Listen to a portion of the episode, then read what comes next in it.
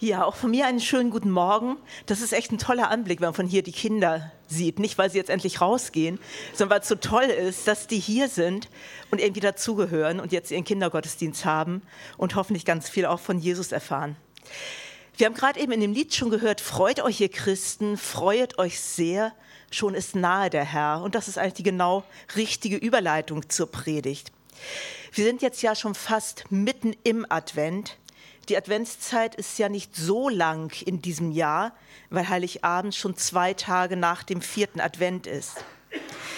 Advent, manchmal so ein bisschen sperrig. In der letzten Woche habe ich bei einer meiner Studentinnen im Unterricht hospitiert und sie hat versucht, mit Zweitklässlern zu erarbeiten, was Advent ist. Nicht Weihnachten, sondern Advent. Und das war haarig. Bei den Kindern ging es munter durcheinander. Da kam irgendwie alles mit Weihnachten und Geschenken und Nikolaus und Schlittenfahren und Schneemann und Pudelmütze. Also irgendwie alles, was mit Winter zu tun hatte. Aber Advent selber, der war eigentlich nur über den Adventskalender bekannt. Offenbar prägt sich alles besonders gut ein, was irgendwie mit Geschenken zu tun hat. Das klappt dann. Aber ich glaube, davon sind wir auch als Erwachsene vielleicht gar nicht so weit weg. Mit Weihnachten können wir wahrscheinlich viel anfangen. Das ist ja auch so ein ganz ja, emotional bedeutsames Fest. Vielleicht können wir damit mehr anfangen als mit der Adventszeit. Das war sicher für die ersten Christen noch ganz anders. Schon mit diesem Wort Advent, das kommt ja vom lateinischen Adventus, Ankunft. Und was das heißt, Adventus, das war mit Sicherheit jedem klar, der im römischen Einflussbereich lebte. Adventus hieß, der Kaiser kommt. Und wenn der Kaiser kommt, dann heißt das, alles muss vorbereitet werden. Ich muss mich vorbereiten. Wir erwarten gerade am nächsten Wochenende Besuch und ich dachte, es ist an der Zeit, doch nochmal die Fenster zu putzen. Also Vorbereitung, das ist jetzt nicht so Adventus im engeren Sinne, ne? aber Vorbereitung, da kommt jemand, da kommt jemand, für den es auch alles vorbereitet sein soll. Also Advent, eine Zeit der Vorbereitung, weil der Herrscher kommt, weil der König kommt. Und der zweite Advent hat im Kirchenjahr traditionell so eine ganz besondere Prägung. Er nimmt in den Blick, dass Jesus wiederkommt. Und da geht es um das Warten. Daran, dass Jesus wiederkommen wird, hatten die ersten Christen überhaupt keinen Zweifel. Das war für alle eine ganz klare Tatsache, ein Ereignis, auf das sie gehofft und gewartet haben. Und da setzt unser kurzer Predigttext ein. Ich warne euch gleich vor, es kommen noch weitere Textstellen. Also der eigentliche Predigttext eigentlich ganz kurz. Es sind zwei Verse aus dem Brief, den Jakobus geschrieben hat. Vermutlich an Juden, die an Jesus glaubten und ganz zerstreut lebten. Jetzt war das Warten auf den Messias in der jüdischen Welt zur Zeit Jesu und auch schon weit davor ganz verbreitet. Es gab die Hoffnung, dass einer kommen wird, der ein richtiger König sein wird, der zugleich auch ein Priester ist und der das Volk befreien wird. Viele große Erwartungen an einen, der das alles in einer Person vereint. Und die Hoffnung lebte auch bei denen weiter, an die Jakobus hier schrieb. Jesus war schon gekommen, aber er hatte ihnen zugesagt, das Himmelreich ist nahe herbeigekommen und sie sehnten sich danach, dass er wiederkommt und dann die Welt wirklich komplett verwandelt. Aber irgendwie ließ es auf sich warten. Und damit muss man ja erstmal umgehen. Und dazu schreibt Jakobus nun, und wenn jetzt alles klappt, könnt ihr es auch mitlesen. Ja. Haltet nun also geduldig aus, Geschwister bis der Herr wiederkommt. Denkt an den Bauern, der darauf wartet, dass auf seinem Land die kostbare Ernte heranreift. Ihretwegen fasst er sich in Geduld, bis der Herbstregen und der Frühjahrsregen auf das Land gefallen sind. Fasst auch ihr euch in Geduld und stärkt eure Herzen im Glauben, denn das Kommen des Herrn steht nahe bevor. Geduld ist also gefragt, Geduld, bis der Herr wiederkommt. Und das war offenbar ein echtes Problem für diejenigen, an die Jakobus hier schrieb. Und Jakobus benutzte nun ein Bild aus der Landwirtschaft, das seinen Lesern bestimmt vertraut war. Er sagt, der Bauer muss doch warten. Das braucht Zeit, bis das, was er gesät hat, endlich reif ist zur Ernte. Der Bauer greift nicht vorzeitig ein. Es gibt ja dieses indianische Sprichwort, das Gras wächst nicht schneller, wenn du daran ziehst. Und offenbar ist es auch für Gott noch an der Zeit zu warten. Es ist noch keine endgültige Erntezeit. Gott wartet auch noch in Geduld und er gibt seinen Menschen mehr Zeit. Deshalb ist Jesus noch nicht wiedergekommen. Ich mag für diese Geduld dieses alte Wort Langmut. Finde ich echt ein schönes Wort. Gott ist langmütig, gut für uns. Und wenn wir es hinkriegen, geduldig zu sein, dann liegt das nicht an unserem besonders tollen Charakter. Es ist eher so, dass Gottes Wesen ein Stück weit auf uns abfärbt und wir ein kleines Stück weit teilhaben können an seiner Art, an seiner Langmut. Ein Stück Vorgeschmack auf den Himmel. Das geduldige Warten und die Stärke gehören offenbar zusammen, so lesen wir es hier. Also habt Geduld und stärkt eure Herzen im Glauben. Ich finde, Jakobus ermutigt uns hier wirklich sehr. Und das, was uns Mut machen soll, ist, das Kommen des Herrn steht nahe bevor. Es kommt immer näher. Er kommt immer näher. Ein bisschen fühlte ich mich erinnert an eine typisch deutsche Autobahnfahrt. Wir haben über Weihnachten mal wieder das Vergnügen, wenn wir zur Familie nach Hamburg fahren und Niedersachsen erreichen. Wer Baustellen liebt, ist da gut aufgehoben. Und wenn es so richtig klemmt, dann entdeckt man dort am Straßenrand diese Schilder. So. Und am Anfang denkt man wirklich, das nimmt nie ein Ende. Dann entdeckt man, dass es doch schon vorangegangen ist, auch wenn es sich noch gar nicht so anfühlt und auch wenn man eigentlich doch schon längst am Ziel sein will. Und endlich, nach einer gefühlten Ewigkeit, kommt dann endlich das Ziel in Sicht, geschafft. Ja, das dauert. Aber das Wichtigste ist ja, dass die Richtung stimmt. Wenden wäre jedenfalls keine gute Idee, weder auf der Autobahn noch im Leben mit Jesus. Ich finde, das passt zu Jakobus. Ja, es dauert. Es dauert vielleicht lange, aber es gibt keinen Zweifel daran, dass das Ziel erreicht wird. Es gibt keinen Zweifel daran, dass der Herr kommen wird. Aber wenn ich ehrlich bin, merke ich, so ungeduldig wie diese ersten Christen, an die Jakobus hier schreibt, bin ich eigentlich gar nicht. Ich glaube, ich brauche eigentlich erstmal handfeste Vorbilder, um überhaupt bewusst zu warten oder genauer gesagt zu erwarten. Und bei meiner Suche nach solchen Vorbildern bin ich auf zwei Menschen gestoßen, deren Warten und Erwarten mich fasziniert haben. Von den beiden berichtet uns Lukas im zweiten Kapitel seines Evangeliums, gleich im Anschluss an die Weihnachtsgeschichte. Da erzählt Lukas, dass Josef und Maria mit ihrem neugeborenen Sohn Jesus in den Tempel in Jerusalem kamen und sie wollten dort die üblichen Opfer nach der Geburt eines Kindes bringen. Klar, für eine junge Familie war das sicher etwas ganz Besonderes, aber im Grunde genommen war das höchst alltäglich. Da müssen wir uns jetzt eigentlich Massen von Menschen vorstellen, die im Tempel umhergingen, mit den Priestern sprachen, Opfer brachten und sicher auch viele, die mit ihren kleinen Kindern kamen. Also einfach Alltag im religiösen Jerusalem. Aber einer war da, der merkte, nee, hier ist etwas anders. Hier ist alles anders. Simeon. Damals lebte in Jerusalem ein Mann namens Simeon. Er war rechtschaffen, richtete sich nach Gottes Willen und wartete auf die Hilfe für Israel. Der Heilige Geist ruhte auf ihm, und durch den Heiligen Geist war ihm auch gezeigt worden, dass er nicht sterben werde, bevor er den vom Herrn gesandten Messias gesehen habe. Vom Geist geleitet war er an jenem Tag in den Tempel gekommen.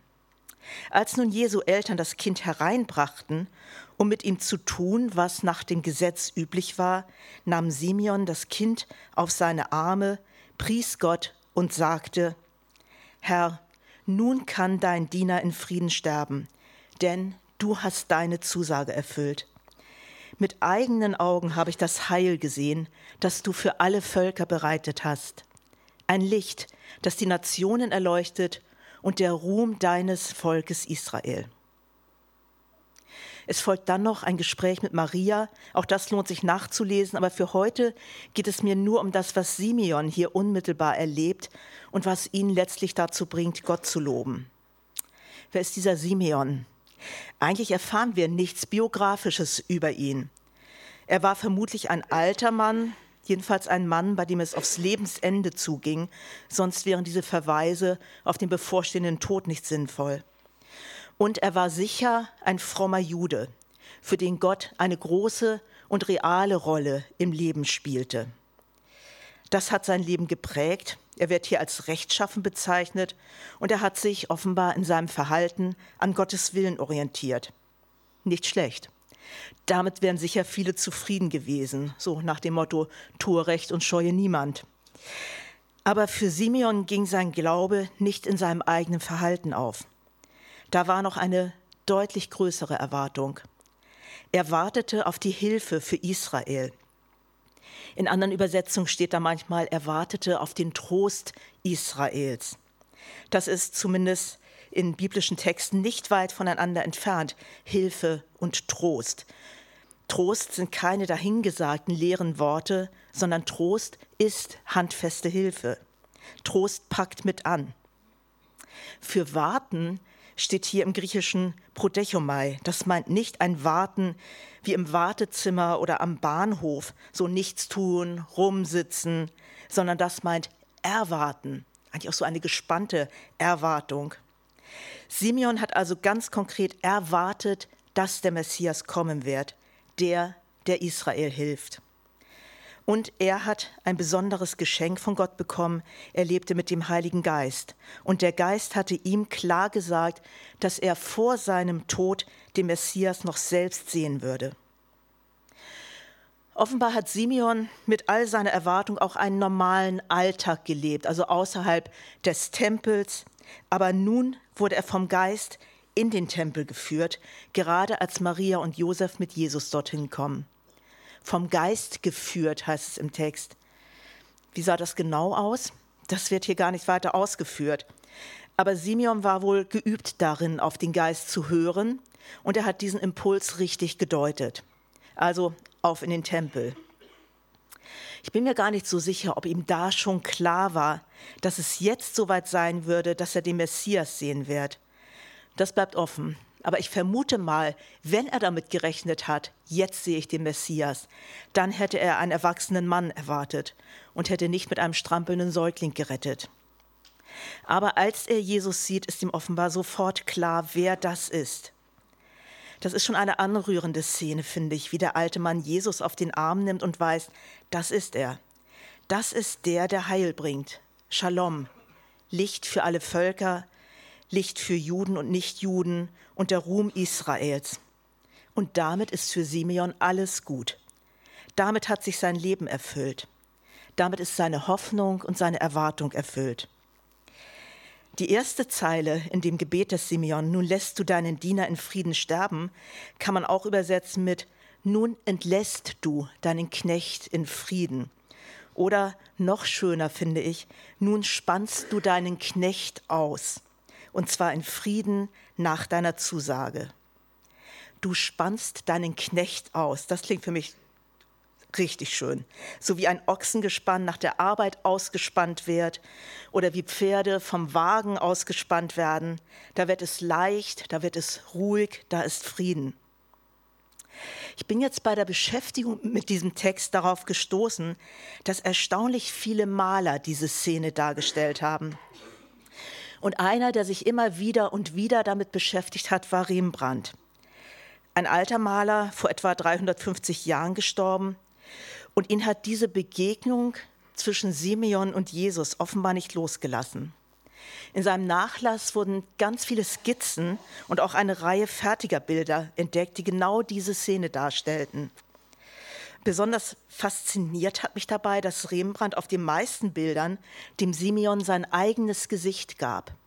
Es war so eine Art Selbstporträt in der Rolle von Simeon. Der Fokus dieser Simeon-Bilder hat sich bei Rembrandt im Laufe des Lebens verändert. anfangs waren da doch noch die Tempelsäulen zu sehen, viele Menschen im Hintergrund, also große Szenen, und Simeon war einer unter ihnen. Und was sich durch alle Simeon-Bilder Rembrandts durchzieht, ist so dieser starke Kontrast von Licht und Dunkelheit. Bei Jesus ist es hell, da ist das Licht. Am Tag nach Rembrandts Tod fand man auf einer Staffelei stehend ein weiteres Simeon-Bild, das allerletzte Bild, das Rembrandt gemalt hat. Und es ist nicht mal klar, ob es aus Rembrandts Sicht noch nicht fertig war, wobei ich finde, da fehlt nichts, oder ob er es auf der Staffelei stehen ließ, um es immer wieder anzuschauen. Und da hat sich etwas verschoben. Die vielen anderen Menschen sind gar nicht mehr abgebildet, um die geht es gar nicht mehr. Es ist eine ganz persönliche Begegnung von Simeon mit Jesus. Im Hintergrund sieht man noch etwas unklar Hannah, von der wir gleich auch noch hören. Ja, wieder ein Simeon mit dem Gesicht des alten Rembrandts. Er ist in die Rolle reingegangen, hat sich damit identifiziert und sich offenbar vorgestellt, wie ist diese Begegnung mit Jesus? Was ist das für mich? Rembrandt selbst hatte vor seinem Tod auch ein schlimmes Augenleiden, was für einen Maler dramatisch ist, und war stark eingeschränkt in seiner Sehfähigkeit. Und der Simeon hat hier auch so merkwürdig trübe Augen, finde ich. Man kann gar nicht so richtig sagen, hat er jetzt die Augen geschlossen oder ist er blind? Aber irgendwie scheint das keine Rolle mehr zu spielen. Der jüdische Philosoph Martin Buber hat gesagt, was die Augen schauen, das entscheiden nicht die Augen, sondern das Herz. Und das Herz bei Simeon ist hier offenbar berührt. Das Herz sieht klar. Und es ist schon wieder so viel Licht auf dem Bild. Eine natürliche Lichtquelle ist hier nirgends abgebildet. Man weiß gar nicht so richtig, kommt das Licht von oben, von Gott her, oder geht das Licht direkt von Jesus aus? Aber Licht ist in der ganzen Szene, ist um Jesus herum. Und irgendwie hält Simeon das Kind komisch, finde ich. So würde ich keinen Säugling halten, oder? Ich hätte Angst, dass es mir runterfällt. Ich finde, es sieht ein bisschen so aus, als wenn der Simeon uns das Kind rüberreichen will. Und vielleicht ist das das Entscheidende, dass wir selbst uns das Kind rüberreichen lassen, dass wir uns innerlich in Simeons Position versetzen und dass wir selbst erkennen, ja, das ist er. Das ist der Messias. Das ist der, auf den ich gehofft habe und hoffe. So wie Simeon es gesagt hat, Herr, nun kann dein Diener in Frieden sterben, denn du hast deine Zusage erfüllt. Mit eigenen Augen habe ich das Heil gesehen, das du für alle Völker bereitet hast. Ein Licht, das die Nationen erleuchtet und der Ruhm deines Volkes Israels. Und noch eine zweite Person hatte an diesem Tag den besonderen Durchblick. Ihr seht sie da schon im Hintergrund, die Hannah. Auch sie hatte einen besonderen Einblick in das, was hier passierte. Von ihr erfahren wir ein bisschen mehr als über Simeon. In Jerusalem lebte damals auch eine Prophetin mit Namen Hannah, eine Tochter Penuels aus dem Stamm Ascher. Sie war schon sehr alt. Nach siebenjähriger Ehe war ihr Mann gestorben und sie war Witwe geblieben und war nun 84 Jahre alt. Sie verbrachte ihre ganze Zeit im Tempel und diente Gott Tag und Nacht mit Fasten und Beten. Auch sie trat jetzt zu Josef und Maria. Voller Dank pries sie Gott und zu allen, die auf die Erlösung Jerusalems warteten, sprach sie über dieses Kind. Also eine alte Frau, sicher mit einem Leben, das nicht einfach gewesen ist. Vermutlich hat sie jung geheiratet, beziehungsweise wurde jung verheiratet, wie es damals üblich war, und nach kurzer Zeit blieb sie dann verwitwet allein zurück. Wie schwierig das in der damaligen Zeit und Gesellschaft für eine Frau war, das erkennt man immer wieder in den Paulusbriefen, wenn Paulus ausdrücklich dazu auffordert, sich um die Witwen zu kümmern, sie zu unterstützen und zu versorgen. Eigentlich konnte eine Frau damals nicht gut allein leben. Und das meint nicht nur das Emotionale und die Einsamkeit, sondern das meint auch tatsächlich die Versorgung mit dem Lebensnotwendigen auch eine wirtschaftliche Notlage. Man könnte es der Hanna also nicht übel nehmen, wenn sie verbittert wäre. Ich könnte sie jedenfalls gut verstehen. Aber davon lesen wir hier kein Wort. Hannah wird hier als Prophetin vorgestellt. Zu ihr hat Gott gesprochen und sie war darin geübt, auf ihn zu hören und ihn zu verstehen. Es wird gesagt, dass sie aus dem Stamm Ascher kam. Das war so im hintersten Winkel des Landes und richtig weit weg von Jerusalem. Aber irgendwie hatte es Hannah zum Tempel hingezogen. Und nicht nur mal so, um sich das anzuschauen, so quasi als religiöse Touristin, sondern um zu bleiben. Sie hat scheinbar ihr gesamtes Leben als Witwe, und das waren ja viele Jahre, sie ist jetzt 84, im Tempel verbracht und hielt sich dort auf. Das ist mal eine echte Alternative zur Verbitterung, sich so in Gottes Nähe aufzuhalten. So hat sie Gott gedient mit Fasten und Beten, so heißt es hier. Hannah war also ein Dauergast im Tempel. Obwohl Gast trifft es ja eigentlich gar nicht richtig, sie war ja immer da. Und so hat sie diese Begegnung von Simeon mit Jesus direkt miterlebt. Ich vermute, dass die beiden alten Leute sich auch vorher schon kannten, mit ihrer gemeinsamen Sehnsucht nach dem Messias, mit dem gemeinsamen Warten, der gemeinsamen Erwartung. Und nun hört sie also, was Simeon sagt, dieses Kind ist das Heil für die Welt und das Licht. Dieses Kind ist die Erfüllung ihrer Erwartung. Es ist soweit. Und wie Simeon lobt sie Gott. Und noch mehr als das, sie sprach zu allen, die auf die Erlösung Israels warteten, über dieses Kind. Das kann sie nicht für sich behalten. Das kann man doch nicht für sich behalten, dass der Messias gekommen ist. Das muss doch weiter gesagt werden. Dass sich das Warten gelohnt hat, dass sich das Warten lohnt, dass das Licht in die Welt gekommen ist, ganz konkret in diesem einen Kind in Jesus. Mir sind diese beiden alten Leute immer mehr ans Herz gewachsen, je länger ich mich mit ihnen beschäftigt habe. Und ich habe angefangen, ihre Sehnsucht ein Stück besser zu verstehen. Noch leben wir in einer Zeit, in der Gottes neue Welt ansatzweise zu ahnen ist und wo uns manchmal Lichtblicke zeigen, was für eine Zukunft wir vor uns haben, wenn Jesus wirklich alles neu macht. Der amerikanische Pastor und Bürgerrechtler Martin Luther King drückt diese Hoffnung und diese Zuversicht in seinen Worten so aus. Wenn unsere Tage verdunkelt sind, und unsere Nächte finsterer als tausend Mitternächte, so wollen wir stets daran denken, dass es in der Welt eine große segnende Kraft gibt, die Gott heißt. Gott kann Wege aus der Ausweglosigkeit weisen. Er will das dunkle Gestern in ein helles Morgen verwandeln, zuletzt in den leuchtenden Morgen der Ewigkeit. Und damit kommt mir dann tatsächlich auch das Wort von Jakobus noch näher, wenn er uns sagt, stärkt eure Herzen im Glauben, denn das Kommen des Herrn steht nahe bevor. Amen.